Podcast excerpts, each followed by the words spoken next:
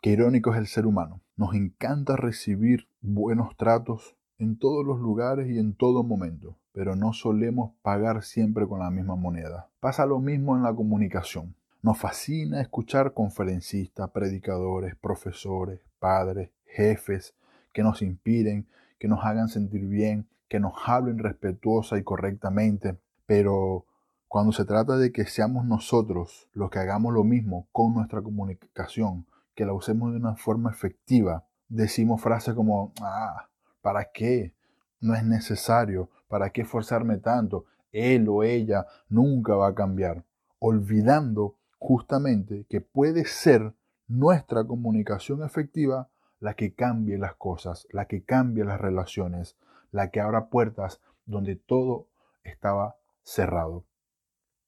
Por eso hoy venimos una vez más a hacer lo que yo llamo una apología a la comunicación. Hola, mi nombre es Samuel García y quiero felicitarte por estar acá, una comunidad donde consideramos que el éxito y la abundancia deben ser parte de tu vida. Por eso, te enseñaremos los pasos y herramientas necesarias para que accedas a todo tu potencial y liberes al genio comunicador que hay en ti. Lo mereces y necesitas porque vivimos en una era donde los trabajos y mercados están dominados por aquellos que son capaces de elevar su voz de una forma excepcional. Has llegado al lugar indicado. Aprenderás a hablar frente a una o mil personas, pero principalmente con tu voz interior. Bienvenidos a la nueva era de la comunicación. Bien, una vez más quiero darte la bienvenida a lo que yo considero el único podcast en todo Internet que defiende, defiende de todas las formas posibles la importancia de una comunicación efectiva, la importancia de darle valor a la forma en la que nos comunicamos, la importancia de aprender a hablar en público, la importancia de aprender el arte de la oratoria. ¿Por qué insistimos en este podcast en esta temática? Bueno, por múltiples razones, por varias razones. Una de ellas es que pensamos que detrás del laboratorio y del arte de hablar en público hay una carrera paralela en tu vida, una carrera profesional. Puedes hacer muchas más cosas si aprendes a dominar el arte de hablar en público. Te puedes expandir, te puedes crecer, puedes generar nuevos vínculos profesionales. Puedes desprenderte de un trabajo que posiblemente no te guste del todo. Mientras domines este arte, serás capaz y tendrás el coraje y la valentía suficiente para sumergirte en nuevos desafíos profesionales, porque estarás mucho más lleno de autoestima. Y no quiere decir que las personas que no sepan hablar o no dominen el arte de la comunicación tengan baja autoestima. No digo eso. Digo que los que dominan esta arte y esta habilidad tienen un plus en su autoestima y tienen un plus en su confianza que les permite incursionar en nuevos modelos de negocio. Y no solamente eso, no solamente desde el punto de vista profesional, laboral, financiero, económico, en todos los aspectos puede haber mayor abundancia en tu vida.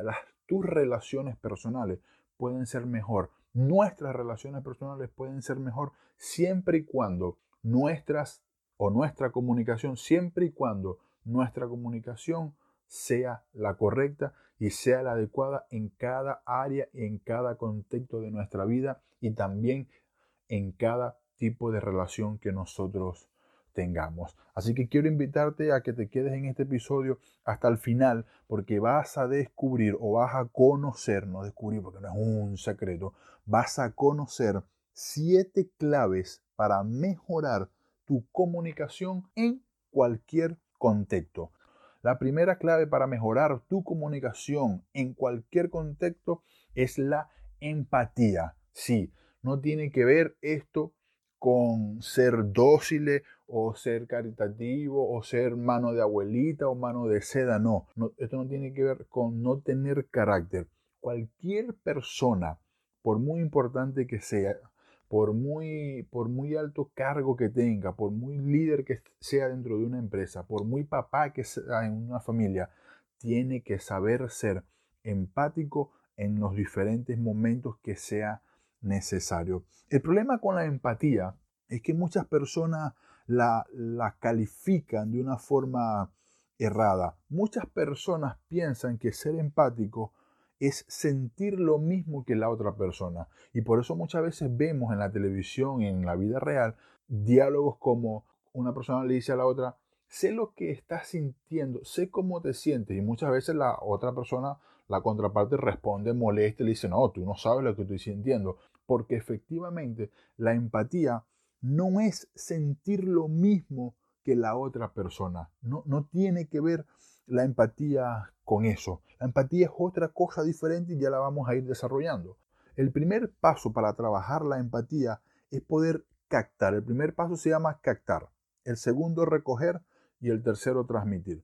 En la primera etapa o en el primer paso de la empatía, nosotros como, como estas personas que nos estamos desarrollando en la comunicación efectiva, captamos. Estamos conversando con una persona, la vemos, la escuchamos, está cerca de nosotros y nosotros captamos, es decir, nos damos cuenta de la emoción que esta persona está sintiendo. Nosotros la vemos y decimos, ah, está triste, está muy alegre, está muy triste, está preocupada, está furiosa. Entonces, en ese momento es la primera fase, nosotros captamos la emoción de la contraparte. Esas personas que no logran captar la emoción de la contraparte jamás van a poder ser empáticos porque están como a ciegas en el mundo de las emociones.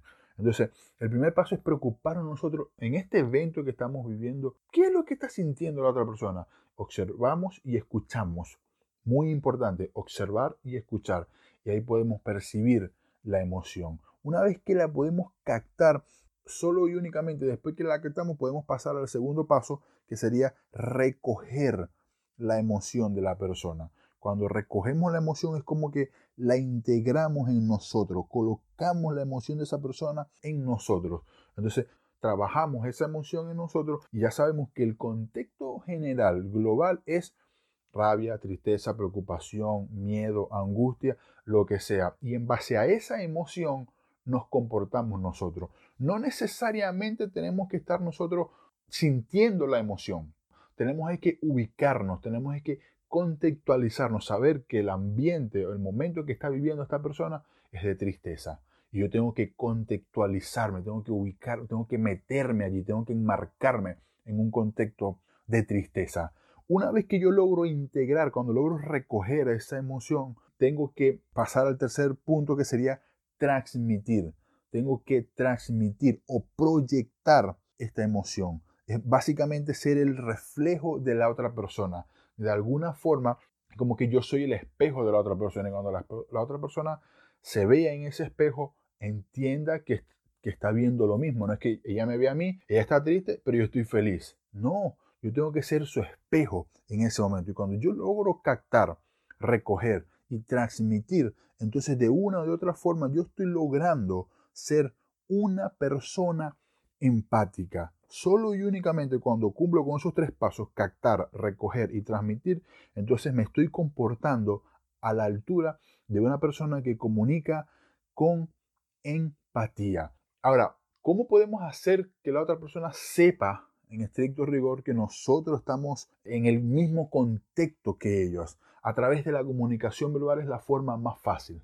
o, o, digamos la forma más efectiva. Podemos empezar a utilizar en ese momento palabras como comprendo, comprendo lo que estás sintiendo, lo lamento mucho, noto que te preocupas mucho, noto que sí que te preocupas mucho, noto que, noto que estás muy triste, veo que esto te está afectando mucho, pero nunca debemos decir yo sé lo que, lo que estás sintiendo. No se trata de eso la empatía.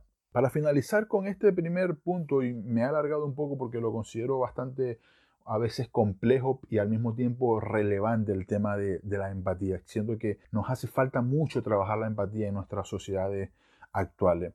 Quiero que consideremos la empatía como una característica y una cualidad fundamental en la comunicación de todos los seres humanos es fundamental y necesario que todas las personas de este mundo seamos empáticas, porque es la única herramienta que nos va a permitir comprender el comportamiento y la toma de decisiones de otras personas. De esto es que se trata la empatía, de comprender, no de sentir lo mismo que la otra persona, se trata de comprender por qué él o ella actuó de esa manera, por qué tomó esa decisión, es una especie de solidaridad con el prójimo. Yo te comprendo. No significa necesariamente estar de acuerdo con la otra persona. Tú puedes pensar que la otra persona está actuando o se está comportando de una forma errada, pero tú de igual forma lo comprendes. No tienes que consentir lo que la otra persona diga o haga. No tienes que aceptar una postura ajena. No se trata de eso. Se trata de saber escuchar sin emitir enjuiciamiento ni estar dando consejos. Esto es la empatía.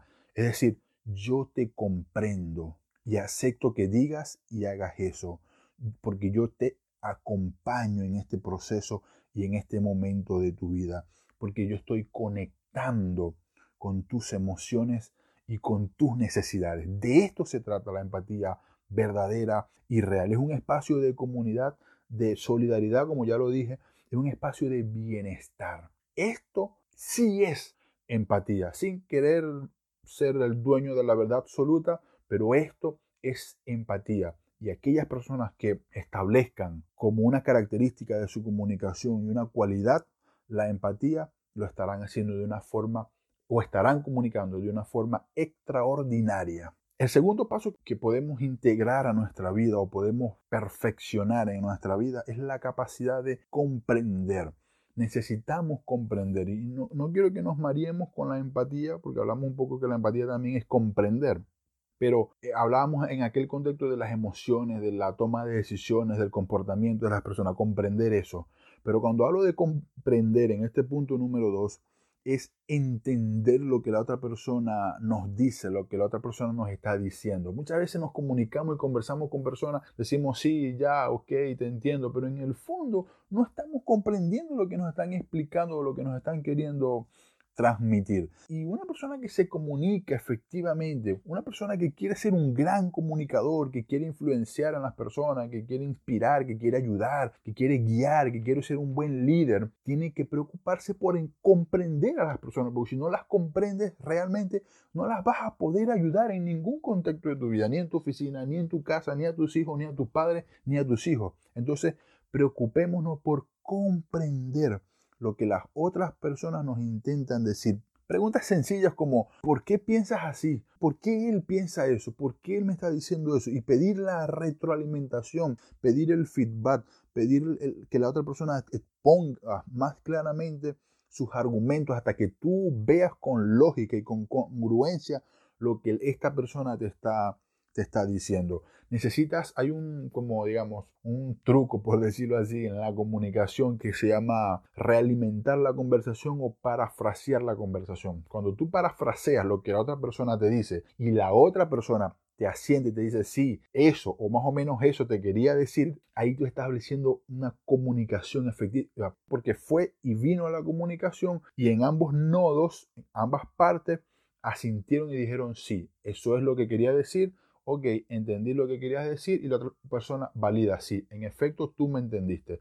Y ahí hay comprensión plena. Esto tiene que pasar en todas las relaciones de nuestra vida y cada vez que establezcamos comunicación con las personas que nos rodean.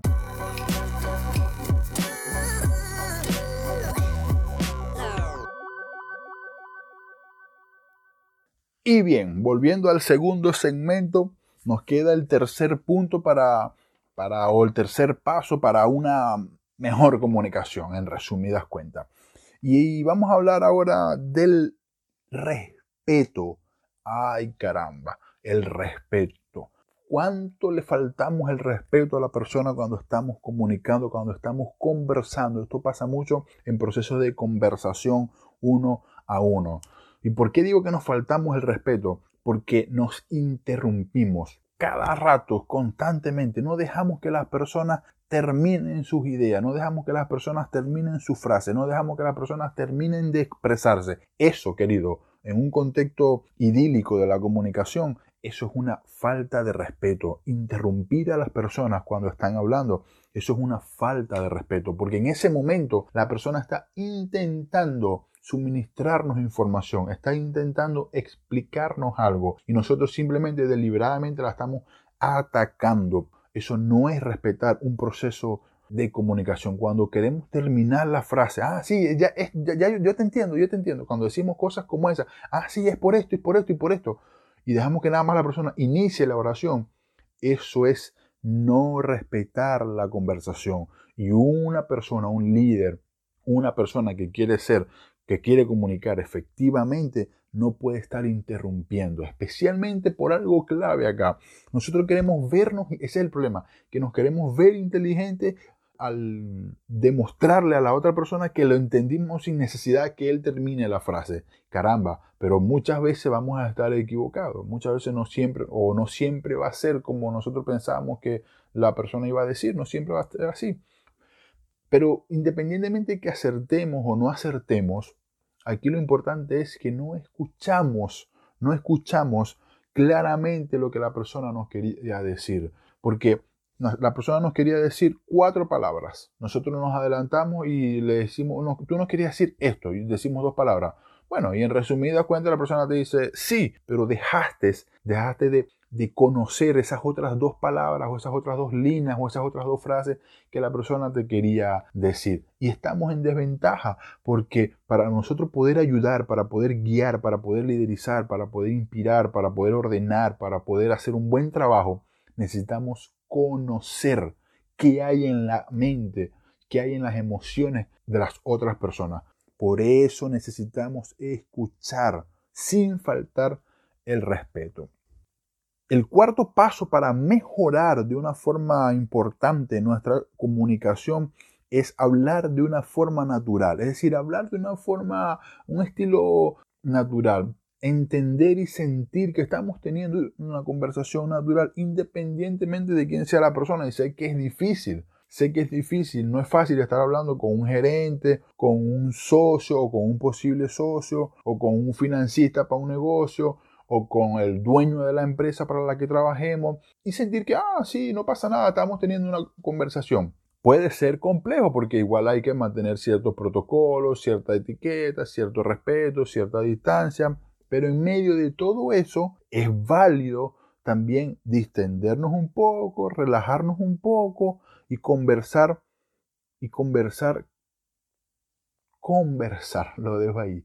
Solo estamos conversando porque el tema es que cuando son personas que están en, un estatus mayor que el de nosotros, tendemos a, ponernos nerviosos y, el nerviosismo nos conduce a, escenarios en los que no actuamos del todo, del todo bien. Empezamos a cambiar nuestra forma de hablar porque intentamos, intentamos impresionar a la otra parte, empezamos a utilizar palabras rebuscadas, palabras más elevadas, empezamos a utilizar tecnicismos si estamos en un contexto 100% profesional, porque el nerviosismo nos hace sacar el escudo de la autoprotección, de la sobrevivencia, y ese escudo se refleja, o ese, sí, ese escudo se refleja en actitudes como las ya mencionadas. Utilizamos palabras más elevadas para quedar bien, para que las personas nos respeten, nos admiren y nos consideren. Y eso no siempre queda bien, incluso a las personas más elevadas, a todas las personas en general, incluso los más elevados, los más gerentes, los más finos, les gusta, porque es algo humano, nos gusta el lenguaje sencillo, nos gusta que nos hablen de forma sencilla, nos gusta sentir que estamos en una conversación. Si logramos llevar nuestros niveles de nerviosismo, digamos, a niveles controlados, va a poder emerger esa fase o esa cara de nosotros. ¿ves? Vamos a poder hacerlo de una forma más natural. Esto cuando estamos en cierta desventaja, cuando no, cuando no estamos en desventaja, sino que otra persona está en cierta desventaja por darle un nombre, es decir, cuando nosotros somos el jefe, hay una persona que son nuestros colaboradores, en ese momento también necesitamos utilizar un lenguaje natural para que la otra persona se sienta en confianza. Si las otras personas no lo hacen con nosotros, nosotros que utilizamos una comunicación efectiva, sí lo vamos a hacer con las otras personas. Nosotros sí vamos a crear, a construir escenarios donde las personas que están conversando con nosotros se sientan cómodas. Y esto es el cuarto secreto o el cuarto paso para mejorar nuestra comunicación. Y recapitulamos hasta aquí para pasar a continuación al tercer segmento. El primero es empatizar.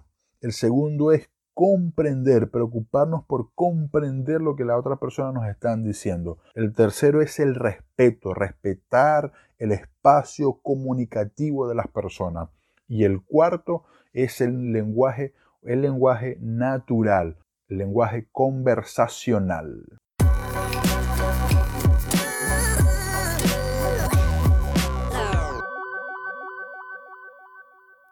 Y bien, felicitaciones por haber llegado hasta aquí, hasta el tercer segmento. Ya faltan solo unos minutos para terminar este episodio.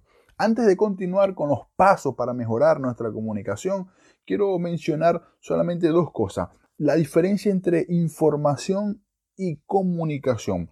Cuando hablamos de información, solo hablamos del evento o del suceso donde enviamos una cantidad de bits, de bit, de información que indican, que señalan, que dan órdenes, instrucciones a la contraparte.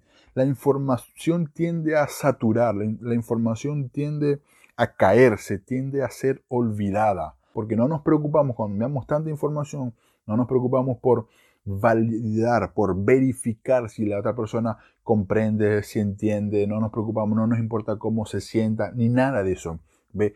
A diferencia de la comunicación, hay mucha diferencia entre informar o entre la información y la comunicación. La comunicación transmite, no rellena.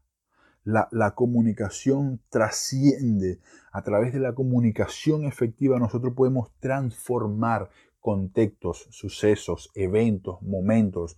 Podemos transformar relaciones, podemos transformar personas a través de una comunicación efectiva, porque, la, porque esta, porque la comunicación deja huellas a través de una efectiva comunicación, cuando somos empáticos, cuando respetamos, cuando comprendemos a la otra persona, nosotros podemos dejar huellas e impactar en la vida de otras personas. He allí la importancia de comunicar y no únicamente informar.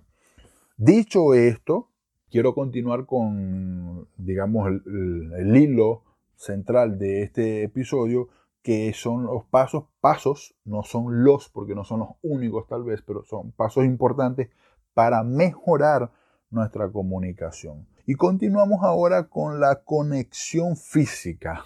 conexión física. Y no quiero que nadie se vaya a confundir con esto. No hablo de, de, contacto ni siquiera físico, pero sí hablo de una especie de conexión de, digamos, de almas, de cuerpos, que haya sincronía, que haya simetría entre una persona y la otra. Es una especie de mimetización física entre un comunicador o un interlocutor y el otro, el otro interlocutor. Perdón.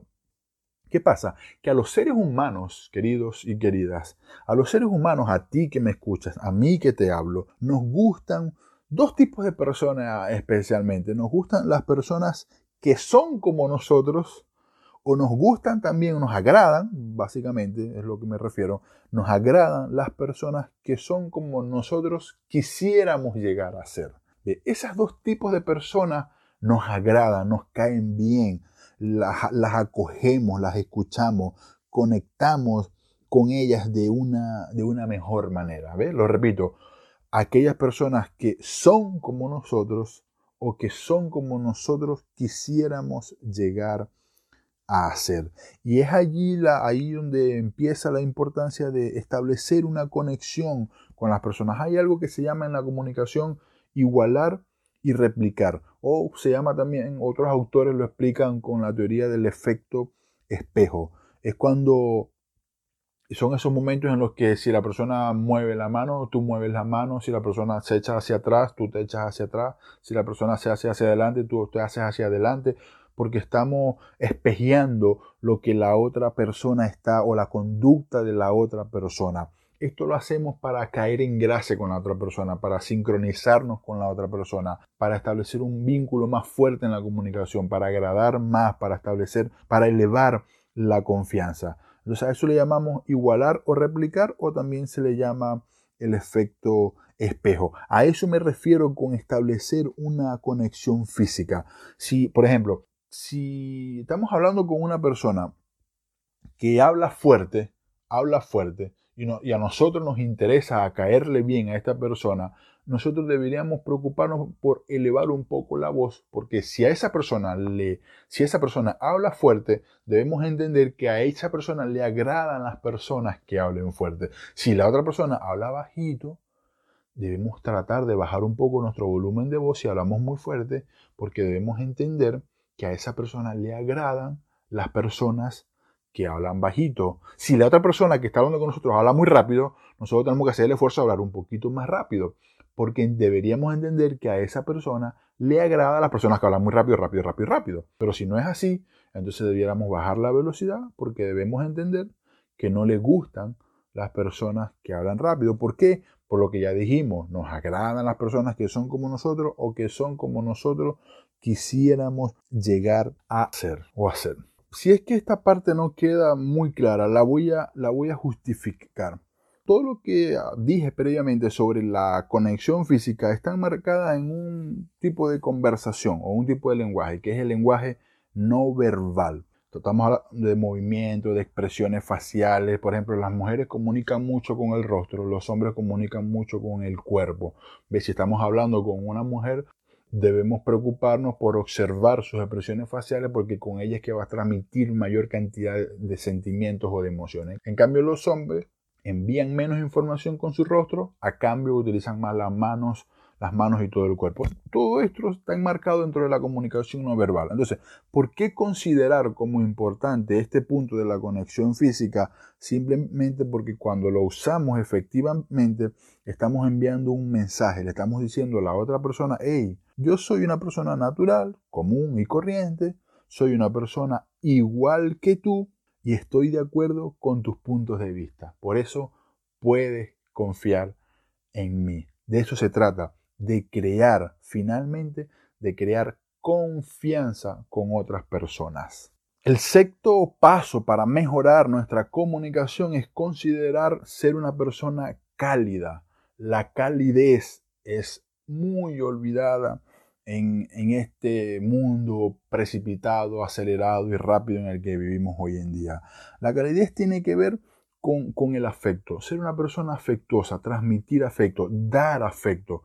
Y el afecto me gusta mucho porque el afecto genera en las otras personas un efecto muy positivo. Y me gustaría que lo vieras así como que afecto o calidez, calidez afecto es igual a efecto. Si somos cálidos, si somos afectivos con otras personas en nuestras comunicaciones, podremos estar generando efectos y seguramente positivos en otras personas. Si no somos cálidos, si no somos afectivos, no vamos a poder generar este efecto. Entonces, para mejorar, para potenciar tu comunicación, para influenciar, para inspirar más a otras personas, considera integrar o elevar la calidez de tu persona o la calidez de tu comunicación para generar, repito, mayor, un efecto poderoso en otras personas.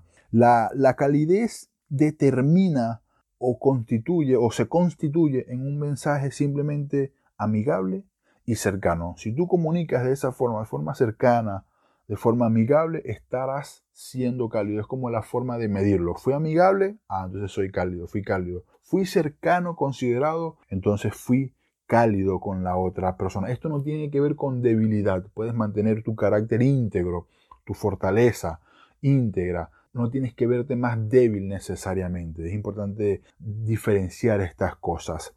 La pasión en una conversación, en una conferencia, en una ponencia, la pasión se indica o, se refleja a través de la intensidad y de la energía que el conferencista o el ponente le, imprima a su voz y, a, a sus expresiones. Mientras más pasión, más intensidad y más energía. A cambio, la calidez se refleja a través de un clima conversacional, un clima como ya dije, amigable, un clima cercano, es abrigar, es arropar la conversación con otra sensación, con otra percepción emocional.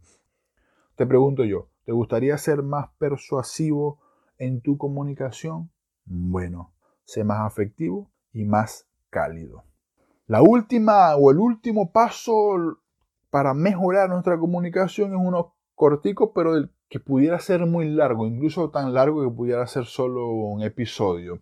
Pero lo voy a dejar en unas simples palabras.